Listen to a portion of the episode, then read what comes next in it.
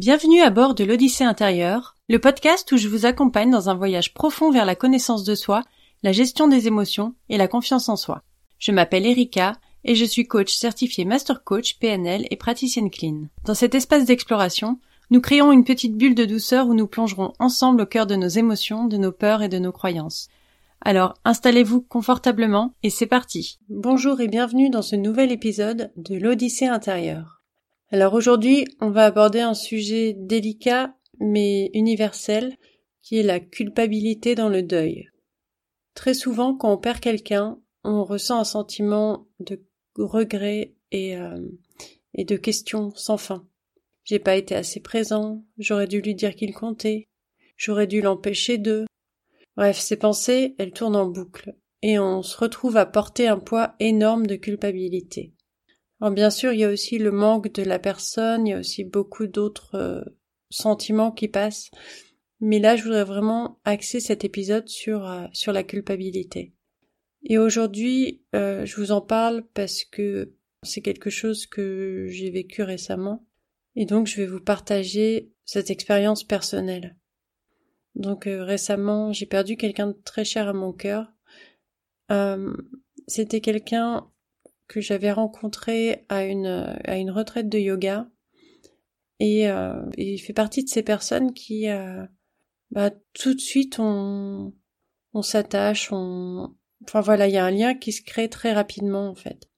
Et, euh, et donc cette personne, je devais la voir euh, quelques jours avant que, bah, qu'elle, qu'elle décède, qu'elle parte. Et ça faisait très longtemps qu'on s'était pas vu. Et euh, bah, on avait enfin prévu de se revoir et on avait trouvé un créneau euh, où on était dispo tous les deux. Donc c'était, j'étais contente de le voir. Et, euh, et voilà, donc ça, ça a pas pu se faire à quelques jours près. Et voilà, j'ai un gros sentiment de culpabilité par rapport à, à ces moments que j'aurais pu passer avec lui plus tôt, euh, des mots que j'aurais pu dire. Et je me rends compte qu'en fait, ces moments, ben, ils reviendront plus. Je pense que si on n'était pas pris par nos boulots, par nos impératifs, si on s'était accordé ce temps pour se voir, la tristesse serait toujours là, bien sûr, mais euh, il y aurait probablement cette culpabilité en moins et, euh, et voilà, c'est pas toujours facile à porter. Alors je sais que je suis pas la seule à ressentir ça, et c'est pour cette raison que j'ai décidé d'en parler aujourd'hui, pour comprendre pourquoi cette culpabilité, et surtout comment l'apaiser et la transformer en quelque chose de plus constructif. Alors la culpabilité dans le deuil, c'est c'est fréquent. Mais pourquoi? Pourquoi, face à la perte, nos pensées se tournent vers ce qu'on n'a pas fait plutôt que vers euh, tout ce qu'on a pu partager? On parle souvent de culpabilité après avoir perdu quelqu'un parce qu'on se focalise sur ce qui manquait. On pense au temps qu'on n'a pas passé ensemble, on pense à tout ce qu'on n'a pas dit, à ce qu'on n'a pas montré, à ce qu'on n'a pas fait. Dans la vie de tous les jours, on remet toujours les trucs en famille ou avec les amis à plus tard, en se disant qu'on aura le temps. Et puis, quelquefois, d'un seul coup, ben, il n'y a plus de plus tard. Et puis, il y a le manque d'attention, de présence. Combien de fois on a été avec nos proches, mais pas vraiment avec eux? On est là physiquement, oui, mais on est plongé dans nos téléphones, ou perdus dans nos pensées. Et quand on doit faire face à un deuil, ces moments qu'on a ratés, ça pèse lourd. Alors sans parler aussi des choses qu'on n'a pas dites, des je t'aime qu'on a gardés pour nous, des excuses qu'on n'a pas faites, ou des disputes qu'on a laissées en plan. Ces regrets s'accumulent et euh, ça peut devenir une culpabilité vraiment lourde à porter. Et comment elle nous affecte quand on est en deuil? Ben, on se retrouve euh, comme enfermé dans un cercle vicieux, une sorte de spirale un peu qui nous tire vers le bas. On fait des allers-retours entre la tristesse, le regret, et c'est comme si on n'arrivait pas à trouver la sortie.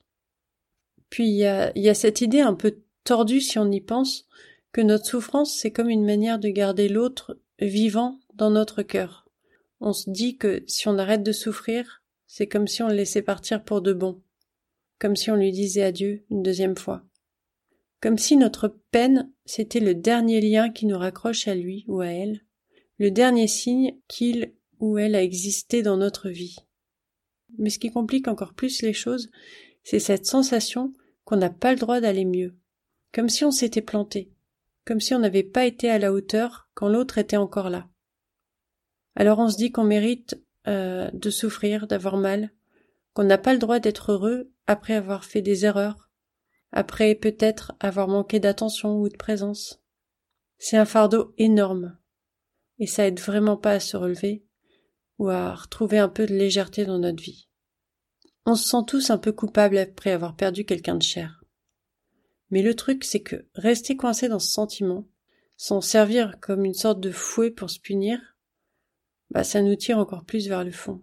Ça aide personne en fait. Ça fait gonfler la douleur, ça l'intensifie. Mais euh, même si on est humain, c'est sûr, parfois c'est vraiment se compliquer la vie tout seul. Alors on doit se rendre compte de nos limites, accepter que la culpabilité, même si elle peut sembler justifiée, eh ben elle n'a pas à prendre les commandes de notre vie. Elle ne change pas ce qui s'est passé. Mais elle a un vrai impact sur notre présent et ce qu'on va vivre demain. Alors comment on peut retourner cette culpabilité et en faire quelque chose de constructif Le premier point, et pas des moindres, les souvenirs. Les souvenirs, c'est sacré. Il faut les garder précieusement et surtout, il faut savoir dire merci pour ces instants qu'on a partagés avec nos proches. Tous ces moments qui ont tissé le lien qu'on a avec eux. En gardant ces moments, en les chérissant, on fait perdurer leur mémoire. Et on les garde avec nous. Et vivre à fond, avec bienveillance, ça peut être le plus bel hommage qu'on peut leur rendre. Essayer de suivre les leçons de vie qu'ils nous ont laissées. Semer un peu de gentillesse et d'amour tous les jours. C'est une manière de prolonger ce qu'ils ont commencé, de faire vivre leur esprit. Transformer la douleur des regrets, c'est un véritable processus, et pour ça il y a des moyens. Et, euh, et je vais vous en donner quelques-uns ici. Premièrement, l'écriture. On commence par écrire nos pensées, nos regrets, et même les trucs les plus durs à avouer. Puis on peut écrire une lettre à la personne perdue, lui dire tout ce qu'on n'a pas eu l'occasion de lui dire, vider son sac. C'est libérateur, et ça aide à mettre des mots sur ce qu'on ressent, à accepter. C'est d'ailleurs un exercice très présent dans, dans mon module sur le pardon. Ça aide. Ensuite, les arts créatifs. La peinture, le dessin, la musique, la sculpture. L'art, c'est une forme d'expression. Elle permet de canaliser les émotions, de les extérioriser. On peut créer quelque chose en hommage à la personne disparue, par exemple, ou juste laisser cours à nos sentiments et euh, faire d'abstrait ou peu importe. ça aide à se reconnecter avec soi et à retrouver une certaine forme de paix intérieure. En troisième, je vous dirais de parler. Ça peut sembler banal, mais c'est important. Parler avec des amis, de la famille, un psy. Partager son chagrin, c'est pas montrer sa faiblesse. C'est faire preuve de courage. Ça permet de se sentir moins seul avec sa douleur. Et souvent, les autres peuvent apporter un regard neuf, des conseils, ou même juste une oreille attentive. En quatrième point, je vous dirais la méditation ou la pleine conscience. Se poser, respirer, être vraiment là, dans l'instant, dans le présent. Ça aide à calmer le brouhaha dans la tête, à prendre du recul par rapport à nos émotions. Il y a des tonnes de techniques et d'exercices de la méditation guidée aux pratiques de respiration qui peuvent vous aider à gérer l'anxiété liée au deuil. Et enfin, le sport ou l'activité physique. Courir, nager, faire du yoga, peu importe. L'activité physique libère les endorphines, ça aide à se sentir mieux dans sa peau, à retrouver de l'énergie et de la motivation. Voilà, il n'y a pas une seule recette miracle, mais plein de petits pas qu'on peut faire pour apaiser la douleur des regrets. C'est en s'armant de ces outils en les adaptant à notre sauce qu'on peut commencer à transformer notre deuil en quelque chose de plus doux et de plus constructif. C'est comme ça qu'on avance, et c'est comme ça qu'on rend vraiment hommage à ceux qui ne sont plus là.